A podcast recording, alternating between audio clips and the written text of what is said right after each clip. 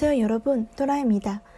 每天只需几分钟就可以学会一个汉语法。今天我们要学习的语法内容是一览，指明加以说明的对象，下定义时使用，相当于汉语所谓的意思。首先看一下例句：艺术是什么？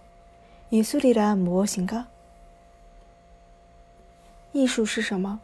예술이란무엇인가 其实所谓的人生什么都不是。사실은인생이란아무것도아니다其实所谓的人生什么都不是。사실은인생이란아무것도아니다寿司是日本人经常吃的食物。초밥이란일본사람들이자주먹는음식이에요 寿司是日本人经常吃的食物。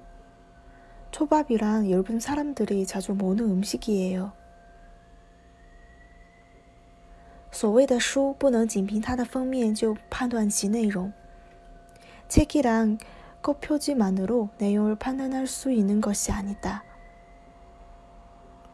所谓的书不能仅凭它的封面就判断其内容。